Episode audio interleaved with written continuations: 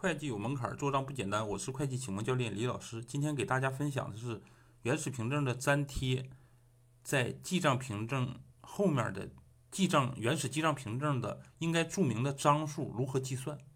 原始凭证的张数呢，应该按照自然张数计算，但呢，它包括什么呢？就是原始凭证的汇总表应该计应该包含在这个张数之内，而原始凭证粘贴纸不应该计算在内啊。大家听懂了吗？